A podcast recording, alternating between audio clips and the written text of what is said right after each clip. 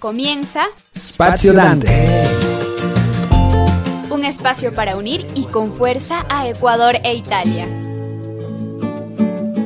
Estaremos unidos con temas culturales, con opinión y análisis. Con voces ecuatorianas e italianas, con temas de interés y curiosidad. con entrevistas y con buena música. Spazio Dante. Empezamos con un abrazo. Iniziamo con un grande abbraccio. Benvenuti. Bienvenidos.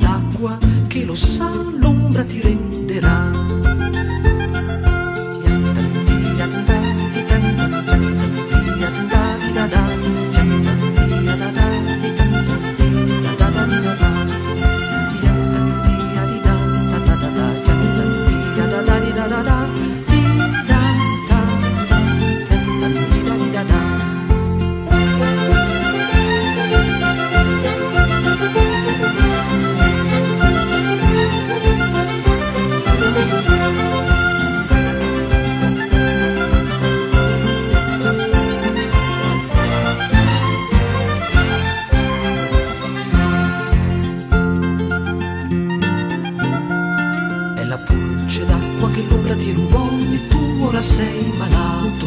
E la mosca d'autunno che hai schiacciato non ti perdonerà. E allora devi a lungo cantare per farti perdonare. E la pulce d'acqua che lo sa l'ombra ti renderà.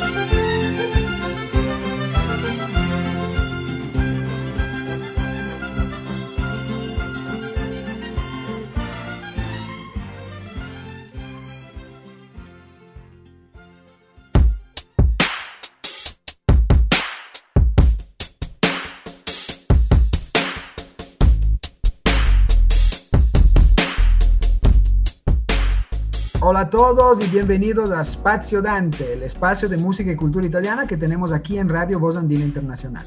Spazio Dante llega a ustedes gracias a la Sociedad Dante Alighieri de Quito, el único instituto de lengua y cultura italiana reconocido por la Embajada de Italia en el Ecuador.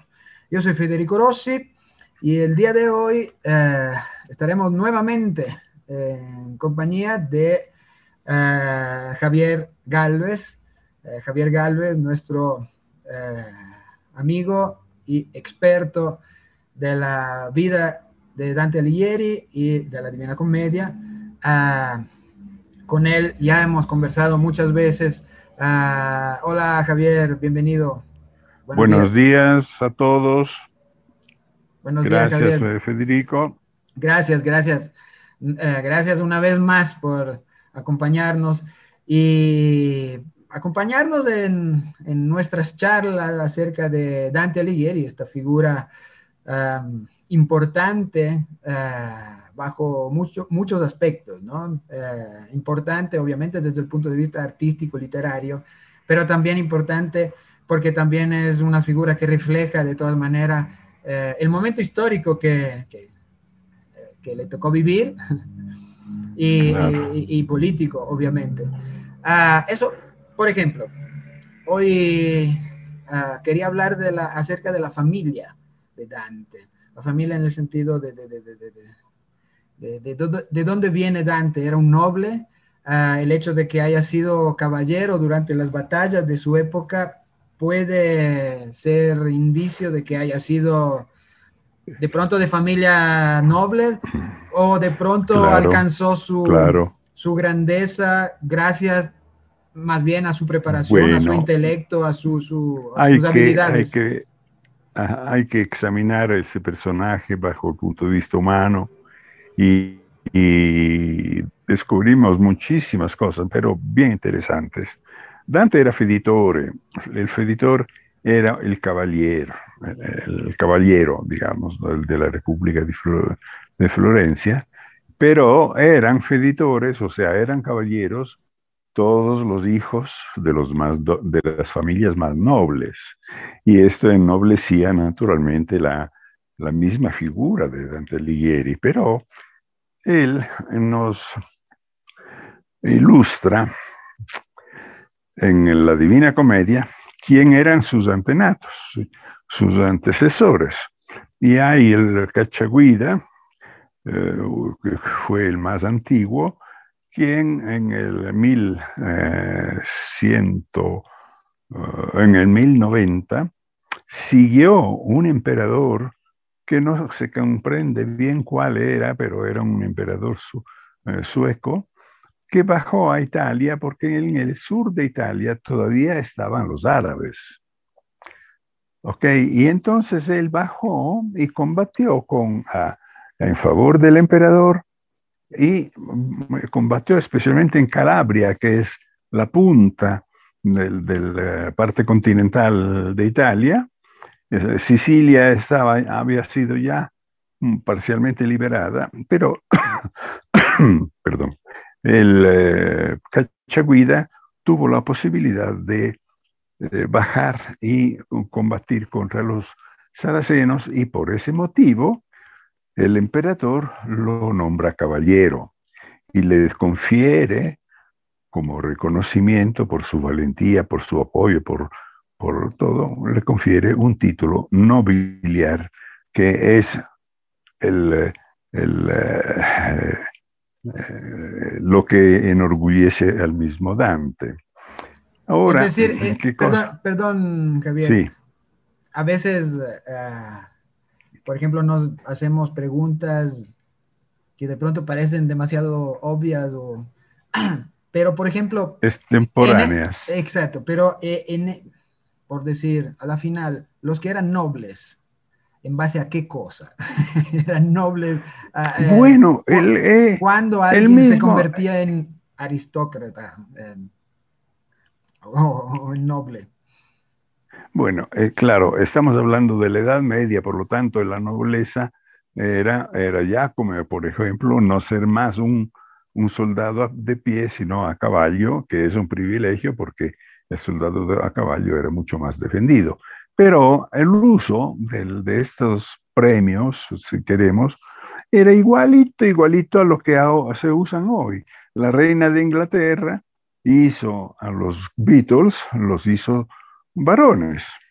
Varón, el varón es prácticamente una persona que por méritos propios es admitido a la corte del, del, rey o de la reina. La misma cosa era en esa época. Por lo tanto, lo hace el caballero, he visto que en esa época se hacían guerras y se hacían guerras a caballo.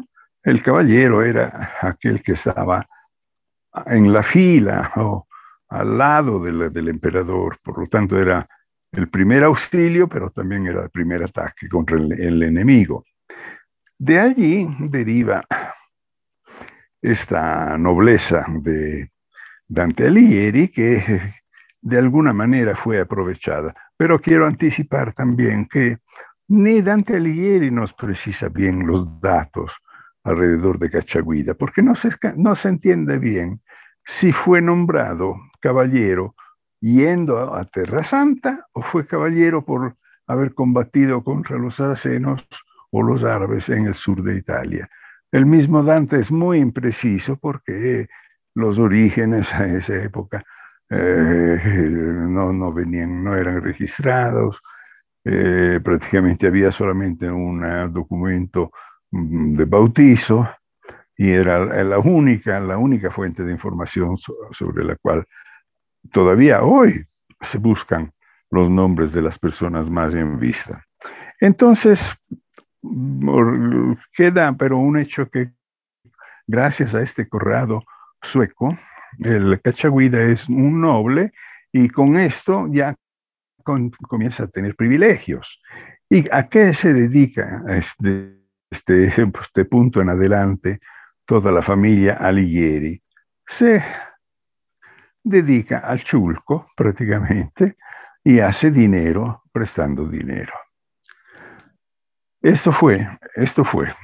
La, eh, todo tierra, la, Toscana en aquella época era tierra de, de, banqueros, ¿no? O sea. Totalmente, totalmente. O más bien eran chulqueros que se pusieron, se cambiaron de nombre. Ah, se cambia, se pusieron banqueros. Y, sí, sí, sí. Y se ponían su lindo eh, escudo con sus símbolos y con ah, todo. Y sobre los escudos también se bromeaba, porque algunos ponían eh, águilas, otros le quitaban las águilas y le ponían ovejas. Y eso hay ejemplos increíbles. De todas maneras, la familia de Dante, por lo menos hasta eh, su papá, ejerció el arte de, del chulco. O sea, era una pícola, un, un pequeño banco privado al cual podían acudir eh, todo tipo de personas, comerciantes, eh, lo que sea. Pero digamos que... Por lo tanto... Eh, pensando, pensando un poco la vida de Dante, no, no parece mm, que de pronto tuvo mucho dinero, pero Dante en su vida. ¿no? no, bueno, Dante es un personaje aparte completamente. De su familia. Pero, ¿qué puedo decir? sí, el papá pudo contratar a Brunetto Latini, que era eh, en ese momento, en el, eh, en el eh, año 80, 1280, era el máximo maestro, aunque no se sabe si fue contratado por el papá o entró en el círculo de Brunetto Latini gracias a sus amigos Cavalcanti y los otros pero queda el hecho que Brunetto Donatini tenía que ser pagado como, como maestro y profesor y el papá tenía dinero suficiente para pagar uno de los mejores maestros eh, clásicos de esa época. Claro, es por eso que él tuvo la educación, obviamente, que lo, Obvio, llevó. Claro, después la suerte ha querido que la, las capacidades, la inteligencia, las dotes naturales de, de Dante eh, fueron tales que todo uh, el, banco, el hecho que fue editor, eh, pasa en segunda plana porque emerge esta figura inmensa de, importancia universal como ha sido Dante Alighieri. Claro que sí, supo, supo aprovechar uh, de la mejor manera Eso sí. la- la- la- la- la- Eso sí, su- su- sus dotes naturales, sus habilidades innatas, claro. sí, por sí, eso, por eso, se, por No eso supo, supo sobrevivir en el mundo en el que vivió, ¿no? Oh, esa es una cosa, eh, justo para, para entrar un poquito más adentro en la figura de Dante, el hecho que Dante haya podido salvar la vida aún siendo condenado a muerte, porque, oye, eh, los templarios, el 13 de octubre del 1307, en París, queremos, fueron sacados de la casa uno por uno, no hubo uno que pudo escapar. O sea, es decir, es decir para un condenado a muerte era difícil escapar de, de- de, digamos, de su, de su No, condena, era, ¿no? exacto, no se salvaba, no se Si hasta los templarios que era, tenían un poder inmenso en ese momento no pudieron salvarse, bueno, Eso, unos pocos, y unos no pocos, pudieron hacer nada. y en cambio con Dante, él murió de, por Dante, naturales. Dante fue, primero que todo, tenía una, una intuición increíble. Él percibió, percibió perfectamente el momento crítico y él entendió que si no desaparecía en ese momento, lo hubieran capturado. No, no, no, y había- hubiera Claro. perdido la vida. Claro. Eso sí, Dante no era un líder, por cierto, no era un líder, porque se, se resentía, va a las reuniones, no escucha lo que él sugiere, él se ofende y se retira. ¿no? Ese era el carácter de Dante, muy orgulloso. Pero él percibía cuál era el momento crítico de una situación Claro, y sabía cómo decidir de inmediato. claro. Y así se salvó. Claro que sí, claro.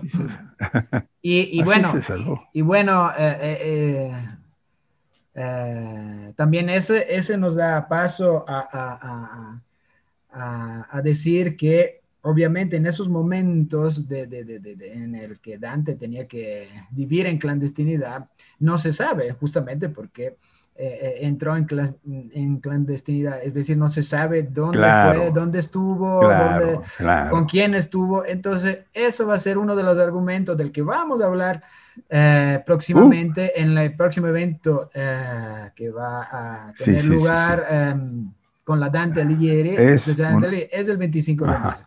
Es el día de Dante. De esto Sí. vamos a hablar ah, en, el siguiente, en el siguiente segmento. Ah, vamos con algo de música y regresamos. Qué lindo, muy bien.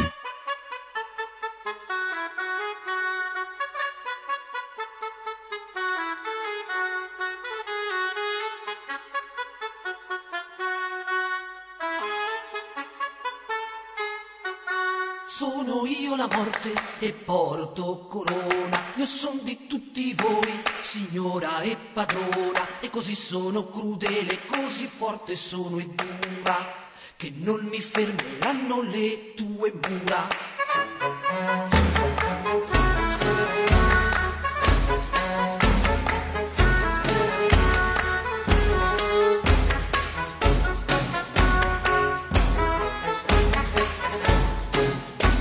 Sono io la morte e porto corona.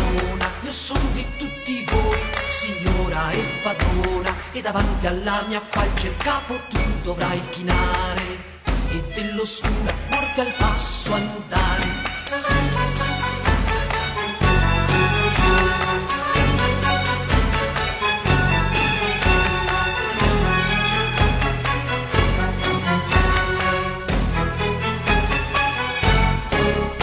Sei l'ospite d'onore del ballo che per te suoniamo. Posa la falce e danza tondo a tondo.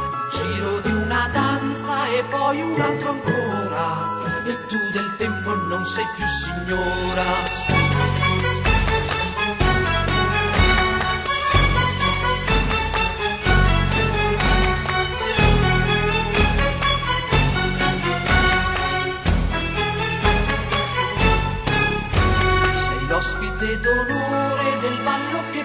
Sogniamo, posa la falce, danza tondo a tondo, giro di una danza e poi un altro ancora, e tu del tempo non sei più signora.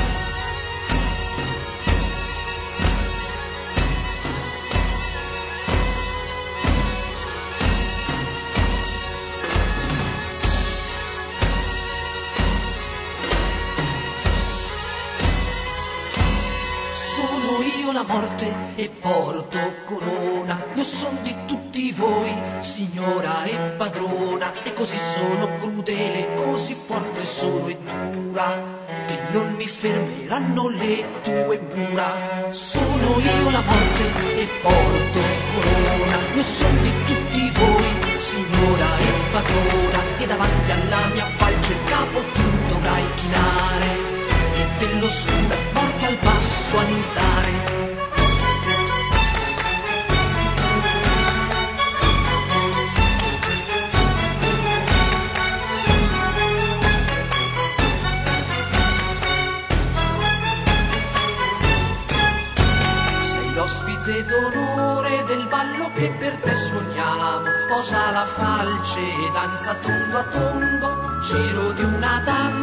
Poi un altro ancora. E tu del tempo non sei più signora, sei l'ospite d'onore del ballo che per te sogniamo. Posa la falce, danza tondo a tondo, giro di una danza e poi un altro ancora e tu del tempo non sei più signora.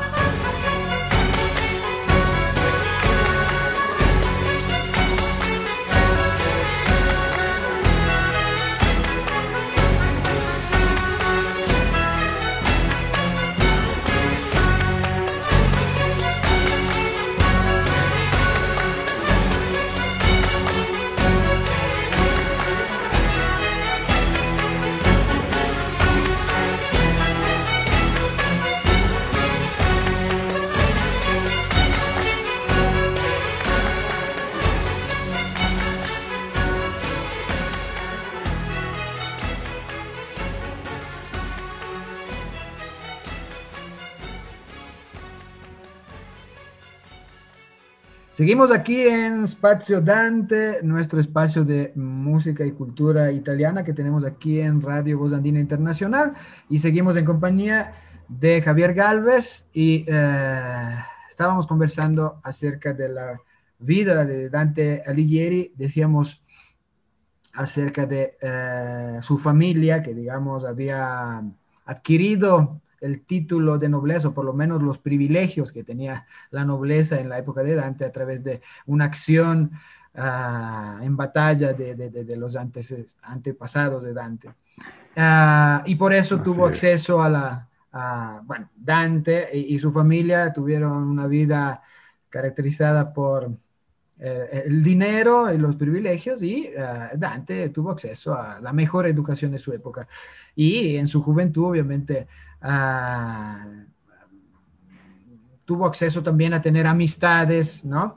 Que compartían con él sus mismos intereses y, obviamente... Alto de nivel, claro, alto nivel social. altísimo nivel y todo, sí, sí. Y Dante, y Dante se casa, si no recuerdo mal, en 1291 con Gemma Donati. Gemma, Gemma, Donati. Y Gemma Donati. Gemma Donati pertenecía a la familia Donati, que tenía muchísimos eh, personajes políticos eh, importantes. Y el más importante de todos fue propio el primo de, la, de Gemma, que se llamaba Corso, Corso Donati. Era un joven, porque era coetáneo de Dante y de Gemma también, pero eh, era un joven con un carácter muy fuerte, era muy difícil, por cierto, y era sobre todo muy extremista, extremista si queremos utilizar un término moderno, pero no tiene que desviarnos en esto. Lo que el carácter de, de Corso Donati era tal que él abrazó completamente la política de la Iglesia Católica y por lo tanto si el Papa tenía miras a anexionarse la Toscana, Corso Donati estaba dispuesto a, apoyarlo en, todas las maneras. Y para eso Corso Donati hizo además una carrera muy importante hasta convertirse en el jefe de los negros. Eh, acordémonos que después de la batalla de Campaldino, los, los güelfos se dividieron en blancos y negros. Los negros eran absolutamente en favor de la iglesia, el punto de vista político, naturalmente hablo, mientras los blancos uh, adoptaron la, filosofía y los criterios de, de los gibelinos y por lo tanto pretendían una total independencia de la iglesia uh, respecto a todas las decisiones políticas. Bueno, Corso Donati era el jefe de los negros, un carácter, como repito, absolutamente insoportable, hasta insoportable para sus mismos eh, partidarios. Por lo tanto, lamentablemente, terminó mal, matado por sus mismos compañeros. Esto fue el, final de Corso Donati. Fue asesinado por sus mismos Por sus mismos compañeros, mientras trataba de huir de Florencia. Y ese fue uno de los motivos, porque era bien sabido que Corso Donati era adversario directo de Dante Alighieri, por ese motivo, y anticipo y no digo más ni media palabra más, ese fue una causa, una de las causas principales para esconderse cuando Dante desapareció en el 1308. Eh, claro, de toda manera. Y de eso, de eso vamos a, vamos a hablar justamente en el evento uh, que tendremos el 25 de marzo, justamente el Día de Dante, celebrando uh, los 700, an sí, sí, 700 sí, años de la muerte de Dante Alighieri. Así es. Um, una, eh, obviamente decíamos que uh, Corso Donati, el primo de la esposa de Dante, de Gemma, era el líder de, de los güelfos negros. negros. ¿no? Eh, hay que recordar lo que era el, el, panorama político de, de, la Toscana o Firenze, por lo menos en ese momento, es decir, sí. estaban entre güelfos y gibelinos. Bueno, eh, uh, sí. El origen sí, era eso. Y Dante, y Dante era güelfo. ¿no? Era güelfo, toda la familia de Dante, porque también Corso Donati era güelfo. Todos eran güelfos. Eh, aunque en Italia la interpretación, o sea, los partidos, los dos partidos que se formaron, güelfos y gibelinos, eran un poquito más distantes de lo que fue el origen de esta repartición política, porque el origen fue imperial, una parte mmm, apoyaba eh, la aspiración a ser emperador de una familia que se llamaba Giblinken, y la otra familia, que era la bávara y sueca, eran los, los Welfen, y, pero eran, eran partidarios en favor de, del, de no, del nombramiento a emperador de uno de los principales componentes de una de estas familias alemanas. En Italia, el se desvió, se desvió porque con la presencia de la iglesia, y qué presencia, eh, la política era favorable o no favorable a la injerencia de la iglesia en los asuntos de la, de la República Florentina. Y para eso se formaron los, los partidos güelfos y gibelinos, donde los gibelinos eran los más independistas, los güelfos aceptaban la, la, la, injerencia de la iglesia en los asuntos internos de la, de la ciudad. Y, Dante fue güelfo, él no tenía nada en contrario. Además, siendo muy joven, ah, era muy cómodo tener el apoyo de la iglesia para hacer carrera. Lo que pasa es que a un cierto punto Dante y el Papa mismo, Bonifacio VIII, se distanciaron uno del otro y por lo tanto desde ese momento Dante se aleja de la, de esta adhesión completa al partido güelfo. Después de la batalla de, de además, los güelfos se dividieron en dos partidos nuevos, los güelfos blancos y los güelfos negros, y Dante adhirió a los güelfos blancos, o sea, a los independistas, más cercanos a los gibelinos que a la otra parte. El, otro partido fue los de los güelfos negros, comandados por Corso Donati, que de toda manera apoyaban todo lo que decía la iglesia, para ellos estaba bien, y hasta también las intrigas que estaban, que corrían por debajo, eran, eran manejadas por los golfos negros.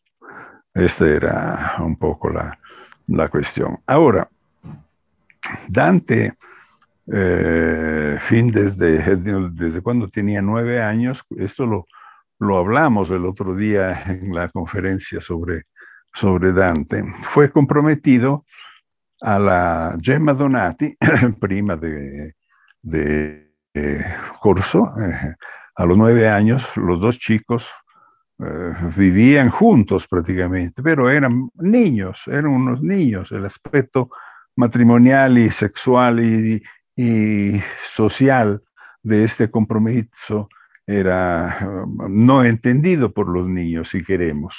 ¿no? Ellos sabían que habían unos privilegios, que era una praxis de las mejores familias y eso a ellos bastaba. Después comían juntos, iban a jugar, corrían, hacían todo lo que los niños hacen. Em, alguien me acuerdo que me preguntó si se violaba un poco la, voluntad de estos niños. No, porque ellos no tenían conciencia del, hecho que las familias estaban eh, haciendo un acuerdo de carácter patrimonial y político, naturalmente, y los, los niños a, nueve años, diez años, ¿qué, pensaban? A, comerse la mermelada y a jugar. Entonces, eh, eso fue la cosa. Claro, con el tiempo, lo que yo decía es que estas, estas uniones así tempranas mm, salían bien, porque los niños aprendían a aceptarse uno con el otro cada uno aceptaba los defectos del otro. Y al fin, en fin de cuentas surgía un compañerismo que era una cosa muy simpática. Por lo tanto, no había, por eso eran matrimonios que duraban toda la vida, no es que era una regla general que fueran felices y durasen toda la vida, pero en general, estos niños que, que desde, desde pequeñitos jugaban con muñequitas, con cosas, dibujaban, hacían cositas de niños, y se acostumbraban uno al otro y continuaban manejándose sin problemas, soportando los defectos del otro y así iban adelante. Por eso. Seguramente hay que entender que también eh, hay que entender, perdón, que, que estamos hablando de de otro tipo de sociedad, de otra época, hace 700 años, la sociedad eh, eh, que, obviamente. corresponde a la época histórica en la que vivió Dante, se regía sobre otros valores em, diferentes. Mm, Yo la única cosa que pienso, sí, los niños lo que percibían, por cierto, era la situación de privilegio. Yo creo que esa es una de las pocas cosas que ellos percibían precisamente. Y sintiéndose privilegiados, eran, se comportaban y se portaban como privilegiados, naturalmente. Por lo tanto, no hay eh, ninguna crítica, digamos, a ese sistema, porque era vigente, hasta es vigente en nuestros días en algo unos estratos de sociedad, como yo dije. Lo que eh, hay que pensar que Gemma y Dante pensaron, naturalmente, de vivir toda la vida juntos. Ya tenían dos hijos en el, eh, digamos, a mitad de los años 90. Eh, no se sabe cuál de los dos, si Pedro o Jacopo era el mayor. Yo pienso que era Pedro el mayor, así como sugiere Giorgio Petrocchi. Qué pena que no, no hay... Y, justamente, justamente vamos a hablar de, de los hijos de, de, Dante Alighieri. Claro. Eh, claro. Porque hay... porque hay teorías que nos dicen que ah, incluso puede ser que el hijo mayor, creo, pudo uh, ser partícipe en la eh, conclusión, digamos, o la, de la Divina Comedia. Pero de eso vamos a hablar en el siguiente segmento. Vamos con algo de música y regresamos. Perfecto, perfecto.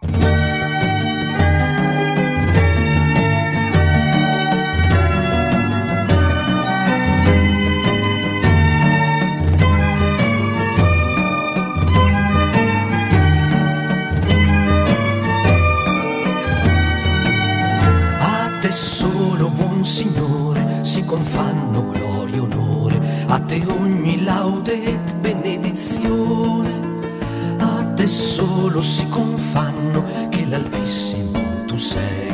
E null'uomo degno è temento vare. Sii laudato mio Signore con le tue creature, specialmente fra te sole la sua luce, tu ci illumini altissimo Signore porta il segno. Sii laudato mio Signore per sorelle, luna e stelle, che tu cielo li hai formate, chiare e belle. Sii laudato per frate vento, aria, nuvole e maltempo, che alle tue creature dan sostentamento.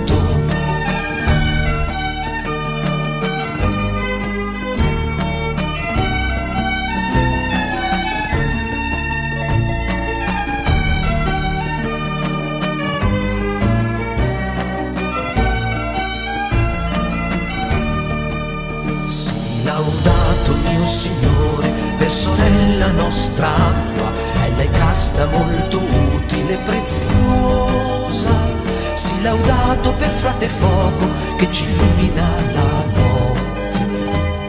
Ed è bello, giocondo e robusto e forte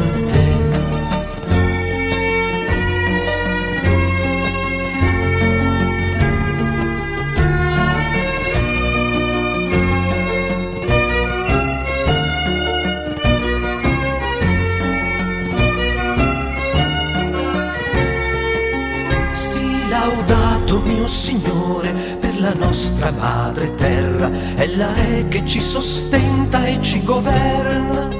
Sii laudato mio Signore, vari frutti lei produce, molti fiori coloriti e verde l'erba. Sii laudato per coloro che perdonano per il tuo amore, sopportando infermità e tribolazione.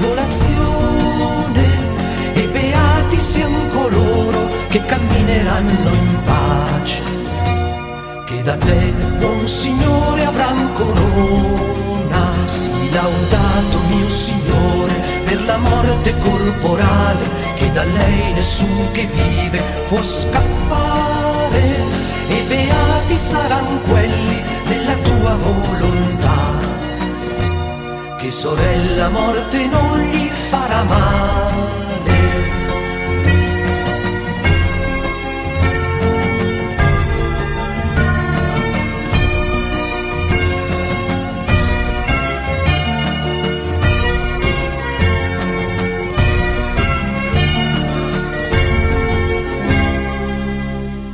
Seguimos en Espacio Dante, eh, nuestro espacio de música y cultura italiana que tenemos aquí en Radio Voz Andina Internacional. Nos escuchan a través de eh, las redes de Voz Andina Internacional, Radio Voz Andina Internacional, a través de Facebook, en Twitter, arroba Radio Voz Andina, y la página web es www.vozandina.uasb.edu.es.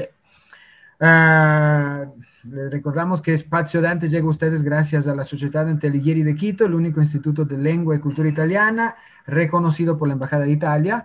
Ah, y les recordamos a todas las personas interesadas en el idioma italiano o en acercarse de todas maneras a la cultura italiana, lo pueden hacer a través de la Sociedad Dante Alighieri de Quito, pueden contactarse a través de los... Ah, las plataformas Facebook, YouTube, Instagram y Twitter como Dante Quito o pueden hacerlo directamente al número de teléfono 0979-051-299, repito, 0979-051-299, a través del WhatsApp también.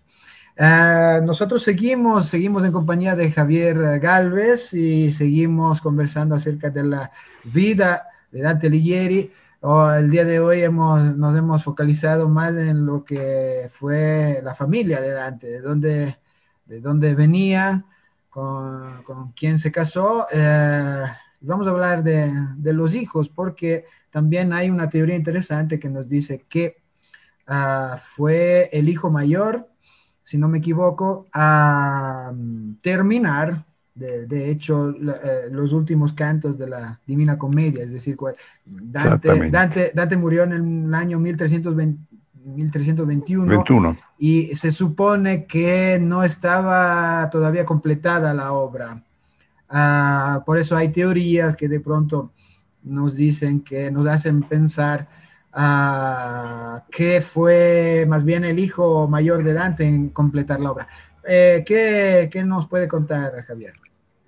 Bueno, quería solamente completar una, un concepto porque Gemma y Dante tienen inmediatamente estos dos hijos, pero se habla también de un tercer hijo ilegítimo, nacido fuera del matrimonio, eh, de nombre Giovanni, pero hay talmente poca documentación y pocas noticias sobre este que no se sabe si es un invento o lo que es.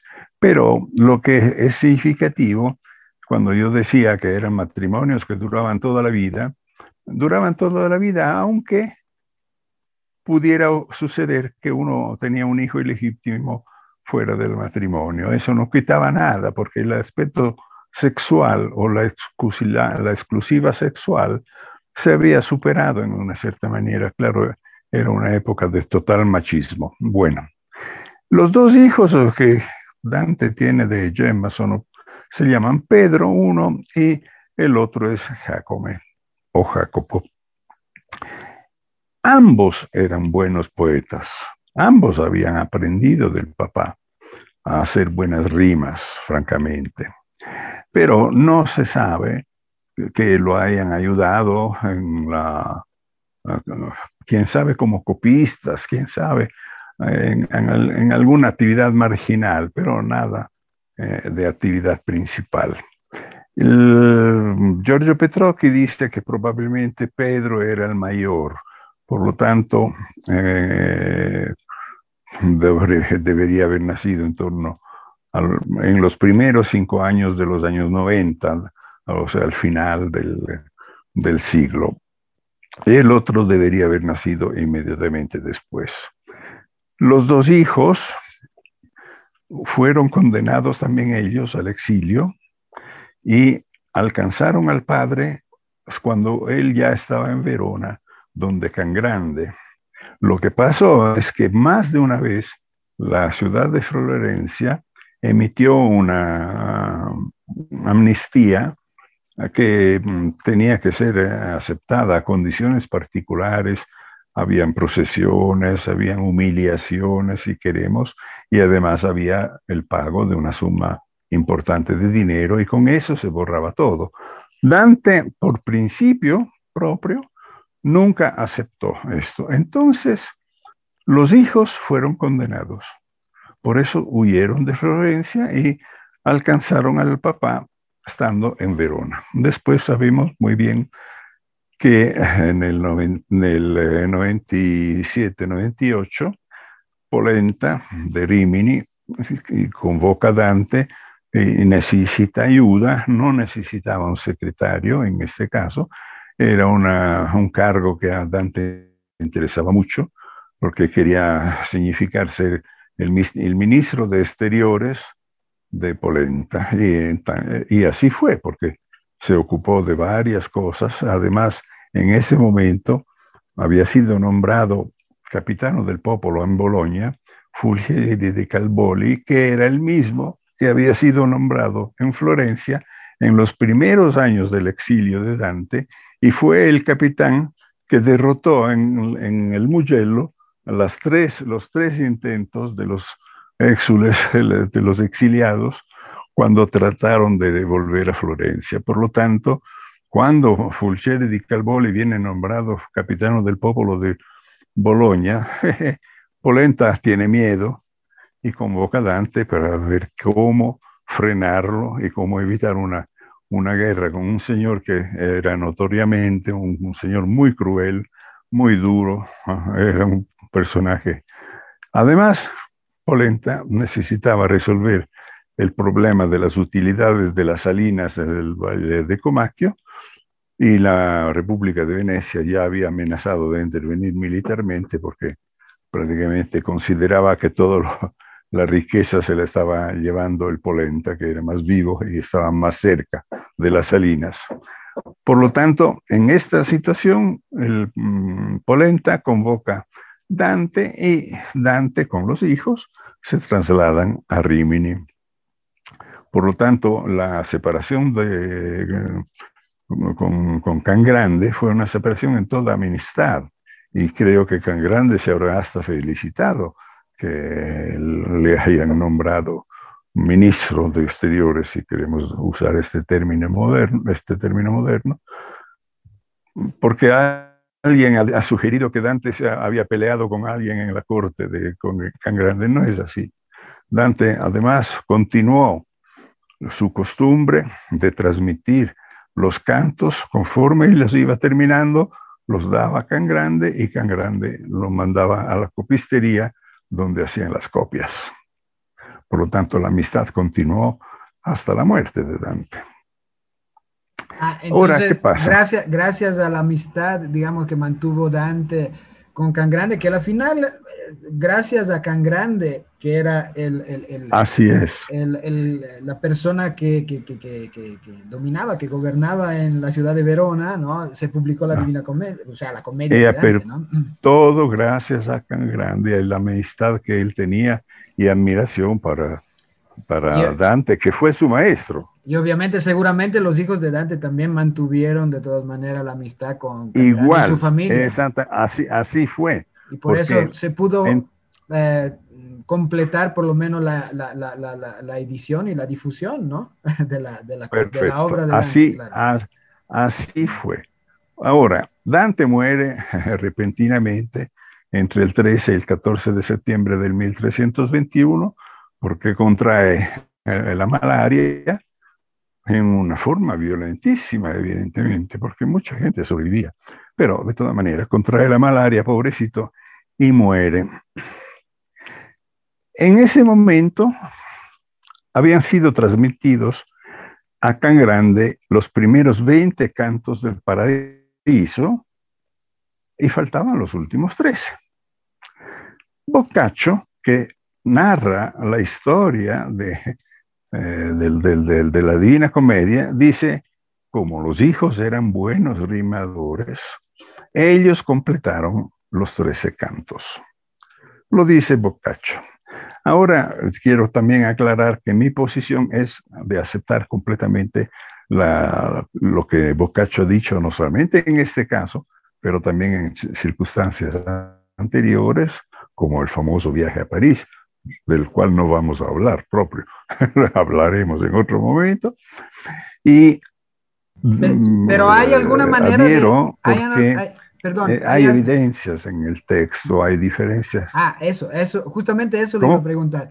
Justamente eso le iba a preguntar. ¿Hay, se, puede, ¿Se puede notar alguna diferencia? O sea, ¿se puede demostrar, digamos, que de pronto ah, eh, haya sido otra mano la que escribió y no, y no la misma de Dante. Hay ciertas diferencias que se puedan notar. Este es argumento de estos últimos 700 años. ¿Ok? Este es el argumento. Los críticos mm. han dicho, Boccaccio amaba talmente tanto este compatriota, porque Boccaccio también era florentino, que eh, de cualquier manera lo ha siempre defendido, eh, fue el que comenzó a divulgar. Él copió e hizo una de las primeras copias lindísimas, porque Boccaccio era un, diseñador, un dibujador excelente, eh, sabía hacer miniaturas. Y hay la, la Divina Comedia de Boccaccio, que es una de las más consultadas también. Ahora, la cuestión es que Boccaccio dice cosas que son históricamente para mí comprobadas por los hechos, pero también hay que considerar que Boccaccio escribe esta particular historia de la Divina Comedia 35 años después de la muerte de Dante. Por lo tanto, él necesita recoger información de los sobrevivientes, especialmente de los hijos y nietos de los amigos de Dante, como de Dino Frescobaldi, por ejemplo, y de ellos obtiene que entonces Dante había ya escrito los primeros, los primeros siete cantos del infierno y que los recupera cuando estaba donde Malaspina, y este es un pequeño error, porque yo he ilustrado y he motivado porque yo pienso que los cantos eran seis y no siete, porque el inicio de la Divina Comedia es el segundo canto del infierno, donde la, obra, con la invocación a los dioses, ayúdenme, pero voy a enfrentar temas que nadie ha tratado, la, obra que, que, quiero hacer es muy, muy particular, todas estas cosas están en el segundo canto. Por lo tanto, el primer canto, ¿cuándo lo escribió? Lo escribió cuando fue nombrado emperador Enrique VII de Luxemburgo en 1310. ¿Ok? Y entonces dedica el primer canto al nuevo emperador y lo califica el veltro, o sea, el lobo, el, el perro especializado en la caza al lobo, que liberará Italia de los lobos que en ese momento existían. Y es así que la Divina Comedia contiene 100 cantos en lugar de 99, que era lo correcto. Y ese era el proyecto original para mí. Bueno. Y justamente, justamente de eso también vamos a hablar el 25 de lógico, Lógico. Ahora, volviendo a la final, yo creo porque se nota en el texto, Dante aveva, eh, digamos, los últimos 13 cantos están al descubierto, ¿ok? Pero por cierto, habían partes que Dante ya había compuesto. Em, y por cierto, Dante había, había escrito los títulos de cada uno de estos cantos.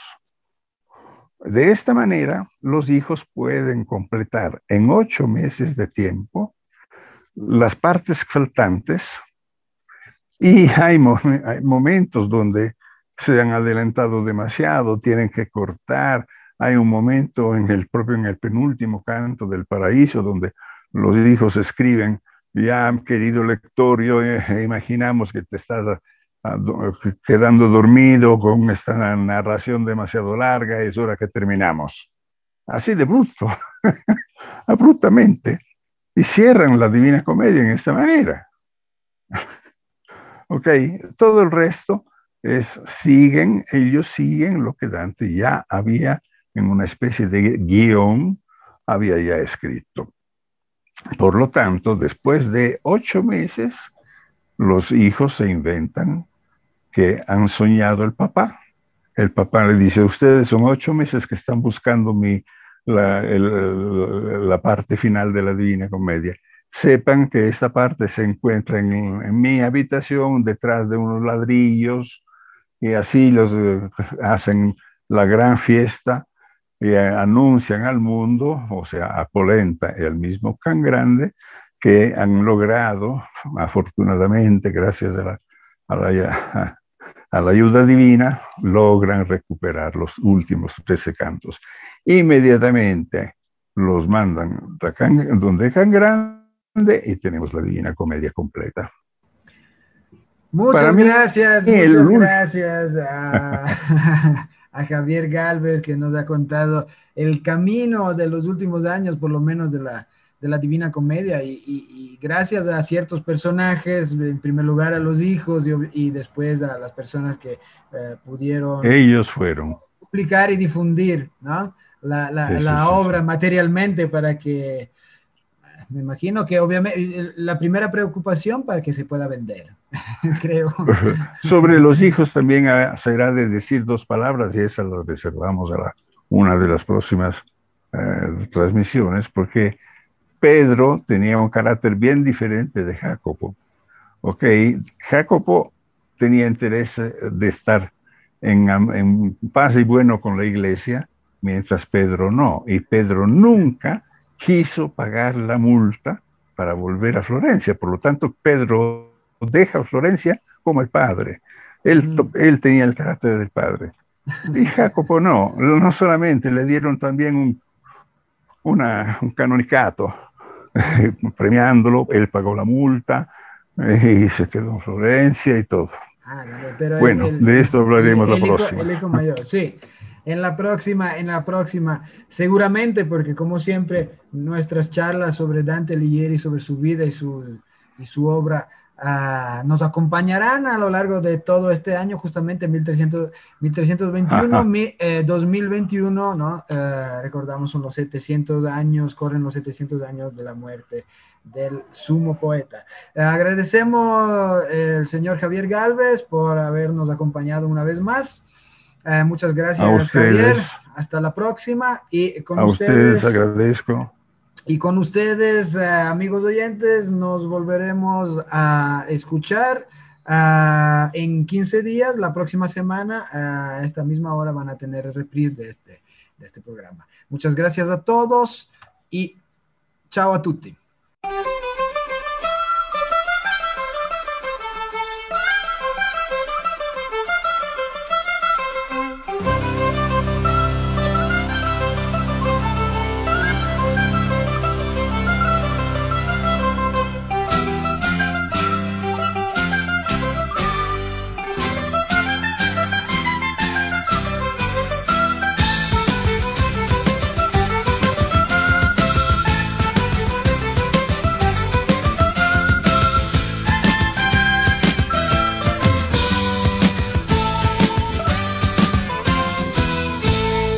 Donna che semina il grano, volta la carta si vede il villano, il villano che zappa la terra, volta la carta viene la guerra, per la guerra non c'è più soldati, a piedi scalzi sono tutti scappati. Angiolina cammina, cammina sulle sue scarpette blu, carabiniere l'ha innamorata, volta la carta e lui non c'è più, carabiniere l'ha innamorata, volta la carta e lui non c'è più. Oh!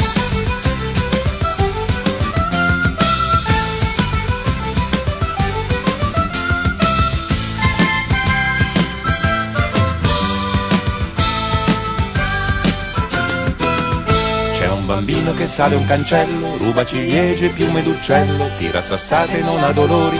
Volta la carta c'è il fante di cuori, fante di cuori un fuoco di paglia, volta la carta il gallo ti sveglia. Angiolina alle sei di mattina si intreccia i capelli con foglie d'ortica, ha una collana di ossi di pesca, la gira tre volte intorno alle dita, ha una collana di ossi di pesca, la conta tre volte in mezzo alle dita. Oh!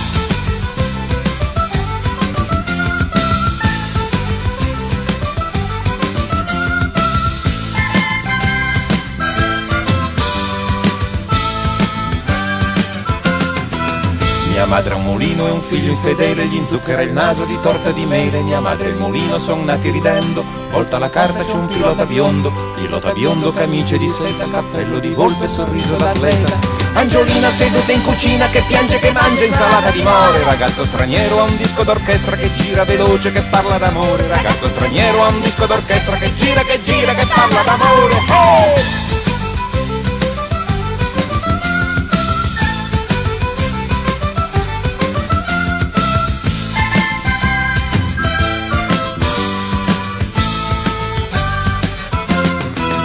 Madame Adoré ha perso sei figlie tra i bar del porto e le sue meraviglie. La dama doressa puzza di gatto, volta la carta e paga il riscatto. Paga il riscatto con le borse degli occhi, piene di foto di sogni interrotti. Angiolina ritaglia giornali, si veste da sposa, canta vittoria, che a me ricordi col loro nome. volta la carta e finisce in gloria, chiami i ricordi col loro nome, volta la carta e finisce in gloria. Oh!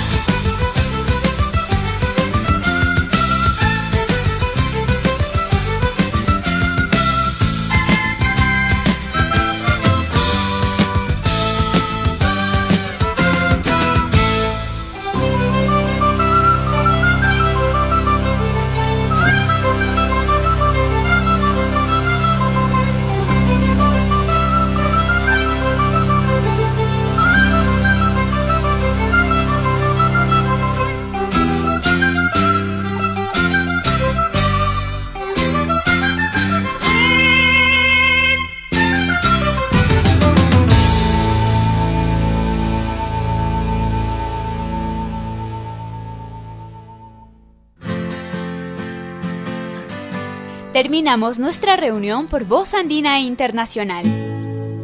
Spazio Dante. Volverá con nuevas propuestas en 15 días. Spazio Dante. Uniendo Ecuador e Italia. Arrivederci a tutti. Hasta pronto.